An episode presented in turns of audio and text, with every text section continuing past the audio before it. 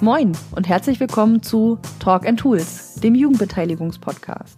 Wir schnacken über digitale Jugendbeteiligung, Projekte, geben Tipps für digitale Werkzeuge für deine Beteiligungsarbeit und erklären Begriffe und Methoden. Wir lassen Expertinnen und Experten zu Wort kommen, reichen Jugendlichen das Mikro und quatschen manchmal munter drauf los. Wir, das sind Marie-Lise Kutzer und Katharina Blum vom Jugendmedienverband Mecklenburg-Vorpommern. Das Projekt Digitale Jugendbeteiligung wird gefördert vom Ministerium für Soziales, Integration und Gleichstellung des Landes Mecklenburg-Vorpommern. Moin Katha. Moin Marie. Willkommen zu einer neuen Folge von Talk and Tools, der Jugendbeteiligungspodcast. Auch in dieser Folge wollen wir euch wieder ein Tool der digitalen Jugendbeteiligung vorstellen. Und zwar geht es heute um Etherpads. Was ist ein Etherpad, Katha? Ein Etherpad ist ein webbasierter Texteditor, so wie man sonst Schreibprogramme auf dem Computer hat, eben nur nicht als lokale Software, sondern eben im Internet. Und damit kann man kollaborativ, also gemeinsam an Texten arbeiten.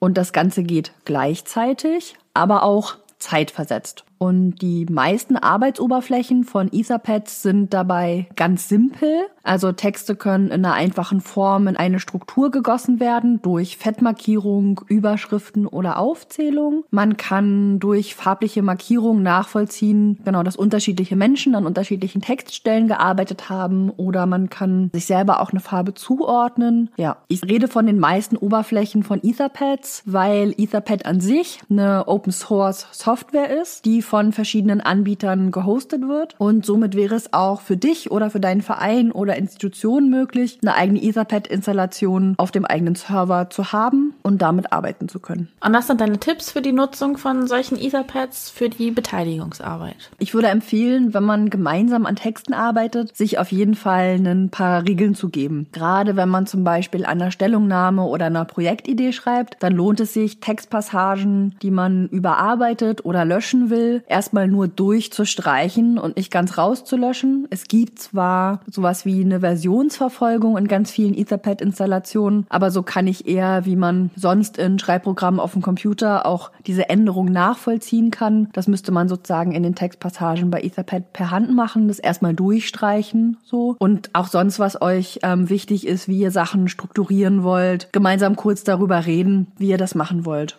Und bei einigen Etherpad-Anbietern gibt es auch eine Chat-Funktion im Etherpad. Das heißt, gerade wenn man sich gemeinsam darauf befindet und jetzt nicht zusätzlich noch eine, Videokonferenz macht oder eine Sprachkonferenz, kann man im Etherpad eben auch miteinander schreiben und sich abstimmen. Und ich finde, für so Beteiligungsprozesse kann man Etherpads super gut nutzen für eine erste auch lose Ideensammlung, aber auch für ein gemeinsames Online-Protokoll, wo Leute Sachen ergänzen können von Meetings ähm, Etherpads werden bei Barcamps ganz viel genutzt oder eben auch, wenn man gemeinsam einen Text, den man später rausgeben will, also eine Stellungnahme oder eine neue Projektidee schreibt, kann man das gut in einem Etherpad. Dann spart man sich nämlich das Dateien per E-Mail hin und her schicken oder gerade auch, wenn man keine eigene Cloud-Lösung hat, dass Texte immer wieder runter und hochgeladen werden müssen. Und gerade wenn man über einen Cloud-Anbieter arbeitet, ist ja oft das gleichzeitige Arbeiten an Texten, an, also an einem Text, in einem Dokument nicht möglich. Und das äh, ähm, genau, geht eben bei einem Etherpad.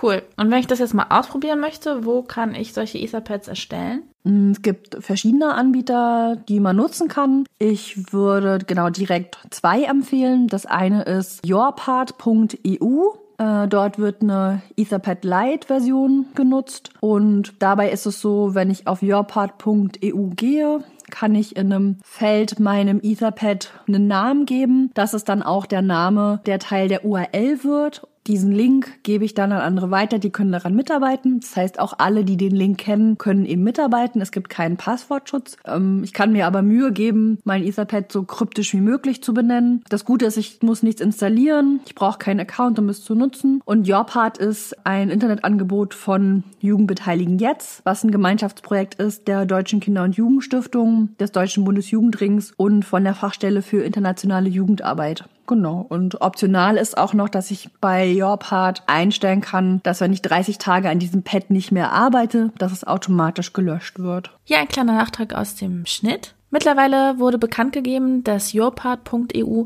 bis Ende August eingestellt wird. Der Service zieht aber um auf yopad.eu, also y-o-p-a-d.eu. Ihr könnt einstellen, ob eure Daten nach einem Tag, einem Monat oder einem Jahr gelöscht werden. Und ihr habt dieselben Funktionen wie auch bei Yopad. Es sieht bloß ein kleines bisschen anders, ein bisschen schöner aus. Also jetzt findet ihr das alles auf yopad.eu.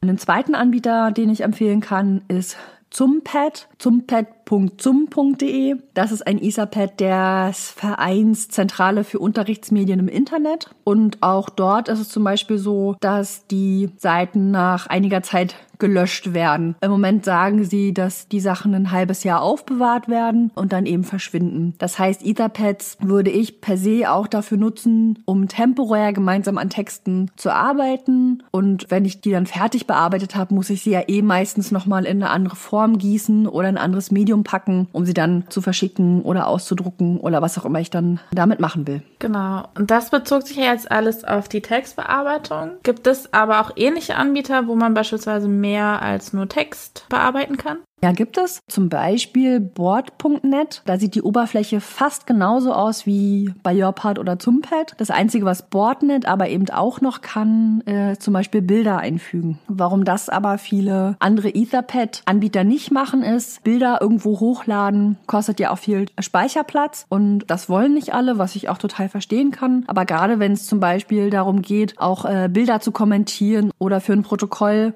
genau, das geht bei Boardnet eben auch. Ein zweiter Anbieter wäre cryptpad.fr. Dort ist es sogar möglich, dass man sich einen Account anlegt. Dafür muss man kaum Informationen hinterlassen und damit ist dann auch eine dauerhafte Speicherung der eigenen Pads möglich. Ich kann Crypt.fr genauso nutzen wie die anderen Pad-Anbieter auch, ganz ohne Account. Und bei CryptPad kann ich zum Beispiel auch Tabellen anlegen oder so eine Whiteboard-Funktion nutzen und auch ein paar andere Sachen. Also das kann man sich ein bisschen durchklicken. Und es gibt aber zum Beispiel auch, um jetzt Tabellen zu nutzen, wie Etherpad gibt es EtherCalc Tabellenverarbeitung.org. Das ist dann eine eigene Installation eben für eine Tabellenverarbeitung, wenn man daran jetzt gemeinsam gleichzeitig arbeiten will.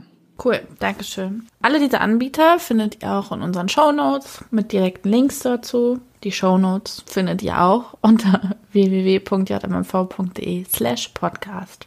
Katha, hast du auch noch praktische Beispiele, wie du beispielsweise diese Etherpads in der Jugendarbeit und Beteiligungsarbeit genutzt hast bisher? Mhm. Also wir nutzen das, wie gesagt, als Protokolle bei Barcamps, aber auch bei anderen Treffen, die wir machen. Man kann entweder jede Person an, an dem eigenen Gerät schreiben oder man könnte es auch beamen und Leute könnten hinterher nochmal Informationen reinstellen. Dadurch, dass es ja über eine Internetlink abrufbar ist, können das eben auch alle sehen, die nicht dabei waren. Es muss nicht per E-Mail verschickt werden. Also als so Protokollfunktion, um vielleicht gemeinsam auch an einer Stellungnahme für was Bestimmtes zu schreiben, ohne sich eben Dateien hin und her schicken zu müssen. Für Ideensammlung oder Absprachen finde ich, ist das auch ganz gut geeignet. Und das haben wir sowohl im Kolleginnenkreis als auch mit verschiedenen Jugendgruppen schon auch immer mal genutzt. Genau, wie du schon gesagt hast, das funktioniert im Browser, also funktioniert das wahrscheinlich auch gut auf Smartphones und Tablets, oder? Genau, im Prinzip schon. Das Einzige, was ich als äh, Voraussetzung brauche, ist äh, ein funktionierender Internetanschluss, aber das ist ja bei ganz vielen Sachen der digitalen Jugendbeteiligung so. Und dann kann ich das ganz einfach nutzen. Ich finde ja, dass lange Texte schreiben am Handy ein bisschen anstrengend ist, aber grundsätzlich funktioniert es. Äh, und gerade um mal noch eine Idee loszuwerden oder das eben auch lesen zu können, das funktioniert übers Tablet oder Smartphone total gut. Super. Uns interessiert natürlich, nutzt ihr Etherpads schon, liebe Zuhörende, um gemeinsam zu arbeiten? Habt ihr noch andere Anbieter, die ihr empfehlen wollt oder die ihr so nutzt? Und wenn ihr Tipps habt oder auch Stolpersteine schon gefunden habt bei der Nutzung von Etherpads, schreibt uns gerne auch eine E-Mail an podcast.jmv.de. Dort sammeln wir die Sachen auch gerne und besprechen sie vielleicht in der nächsten Podcast-Folge oder antworten euch gerne auch noch schriftlich. Dann vielen Dank fürs Zuhören. Alle Links und Adressen findet ihr in den Show Notes. Wenn ihr Feedback oder Fragen zu dieser Folge habt, schreibt uns gerne eine E-Mail an podcast.jmv.de. Und wir freuen uns, wenn ihr unseren Podcast mit anderen teilt, ihn abonniert oder uns eine positive Bewertung dalasst. Danke, dass ihr zugehört habt. Bis zur nächsten Folge. Tschüss.